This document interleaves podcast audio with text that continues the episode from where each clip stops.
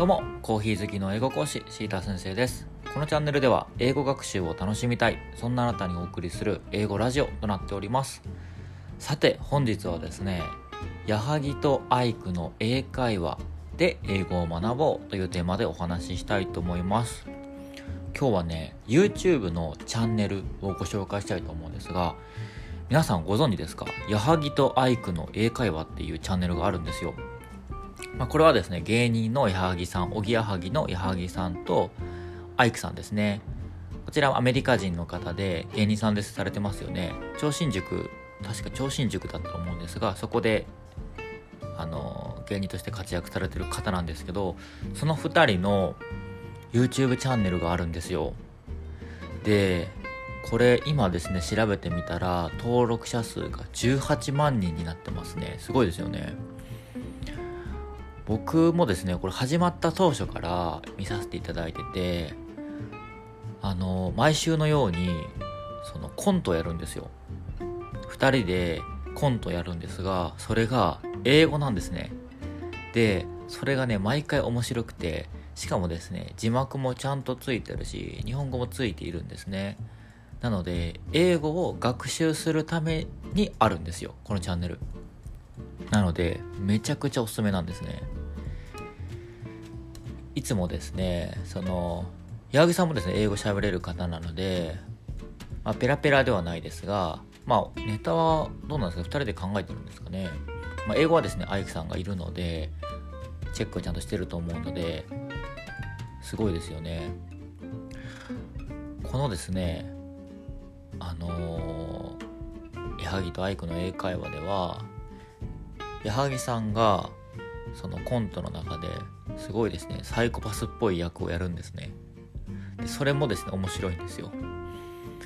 なのでぜひですね皆さんも聞いてみていただければと思っております。最近はねあんまり見れてなくて昨日ですね久々にちょっと見てみたんですね。で見てみると最近はなんか Q&A コーナー質問ですね。視聴者からの質問を答えるみたいなコーナーもされていてそれが面白かったので今日はですねご紹介したいと思います。タイトルは何でしたっけ？えっ、と確かですね。あの英語が話せる風フレーズみたいなものを紹介してたんですね。でこれもですね視聴者からの質問ですね。質問でそういう質問があってそこでですね英語喋れるありました。タイトルは英語喋れる風フレーズ Q&A っていうですね動画があるんですね。そこで視聴者の方から急に英語で話しかけられた時に英語が喋れる風のフレーズってありますか？みたいな質問を受けるわけですよ。でお二人が答えるんですがそこで矢作さんがですねあの、例えばですね、よくある状況として、もちろんですね、喋れる風フレーズといっても、すべての状況に応じて使える英語ってのはないわけで、よく想定されるシチュエーションみたいなものがあれば、それに合った英語喋れる風フレーズがあるんじゃないかってことで、矢作さんがですね、あの、写真撮ってくれませんかってシチュエーションを言ったんですね。あの、could you please take a picture? ってやつね。で、アイクさんがそれに対して Sure, why not? って言ったんですよ。いいですよっていう表現ですよね。で矢作さんがですねまあ日本人そうだと思うんですがそういう風に言われた時ってよく OKOK、OK, OK って言いがちだと。なんだけどそれだとあの英語を喋れる風ではないですよね。なのでそういう時にどう言ったらいいかってことでアイクさんが Sure, why not? って言ったんですよ。でこれを使うとですねもうまさにネイティブ。だと向こう思われると。で、周りも、おあいつ英語できるじゃねえかって思われると。そういうですね、英語喋れる風フレーズを紹介してたんですよ。で、でも、でも待ってって思って、矢作さんが、そうなると、向こうがどんどん喋りかけてくるんじゃないかなと。そうなった場合どうすればいいんだって話をされていて、それが面白かったんですけど、アイクさんが、そういう時は、Sorry, I have, I have to go to work って言えばいいみたいな。あの、あ、ごめんなさいと。ちょっと仕事戻らなきゃいけないみたいな感じで、そういうこと言ったらいいよみたいな話をされていて、これはちょっと面白かったですね。まあ、日本人はですねあの忙しいってイメージがあるから、まあ、そのですね仕事に戻らなきゃいけないみたいなことを言うとあのあしかも「I have to go to work」って言ってるみたいなもうあ英語ペラペラだこの人みたいに思われるみたいなですねそんな話をされてたんですねで動画の中で矢作さんがですね英語喋れる風フレーズこれですね結構いろいろ続いてて第2弾第3弾続いてるんですよ。要は英語喋れる風フレーズを学ぶことでとりあえず英語喋れる風の人間になれると。それを一つずつ押さえていけば。それともうあいつ英語喋れるんだっていう風になってるんであの頑張らなきゃいけないみたいな ことをおっしゃってて面白いなと思ったんですね。だから英語喋れる風フレーズをたくさんいろんな状況でやっていて喋れる風になると本当に喋らないと辻褄が合わなくなるんですね。だからもう一生懸命勉強するしかないみたいな。そんなですね勉強法面白いなと思ってですね今回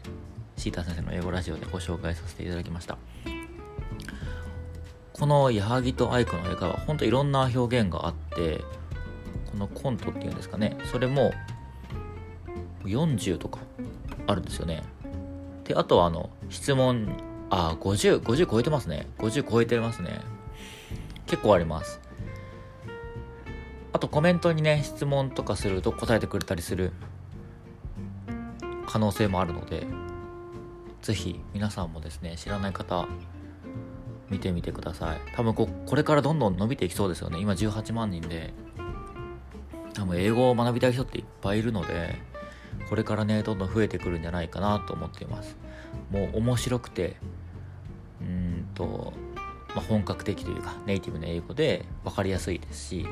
矢作さんもある程度英語はできるんですがその英語ができない人の気持ちに寄り添ってお話ししてくれるのでそれがね面白いんですよね他にもあったんですけど can と can't の違いみたいなアメリカ人って t って発音しないじゃないですかだから can't っていうのも can に聞こえると